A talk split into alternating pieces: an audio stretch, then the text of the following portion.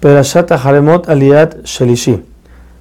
Como dijimos antes, antes de mandar la segunda cabra al barranco, Aarón tomaba los intestinos del toro y de la cabra y los quemaba en el altar de cobre.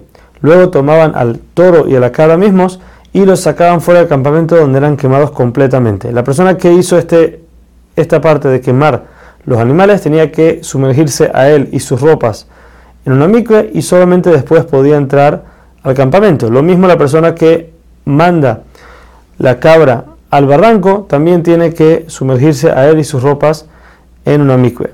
Todo este ritual, dice la Torah, solamente era aceptado por el Cohen Gadol y solamente en el día de Yom Kippur, donde en ese día, aparte de todo este proceso, había que ayunar y también no se podía hacer trabajo así como en Shabbat. La Torah nos dice por último que Aarón hizo en el día de Yom Kippur como Hashem le ordenó. Esto nos viene a mostrar que Aarón no se ponía las ropas para mostrar su grandeza, sino como si fuera la orden del rey que él tiene que cumplirla.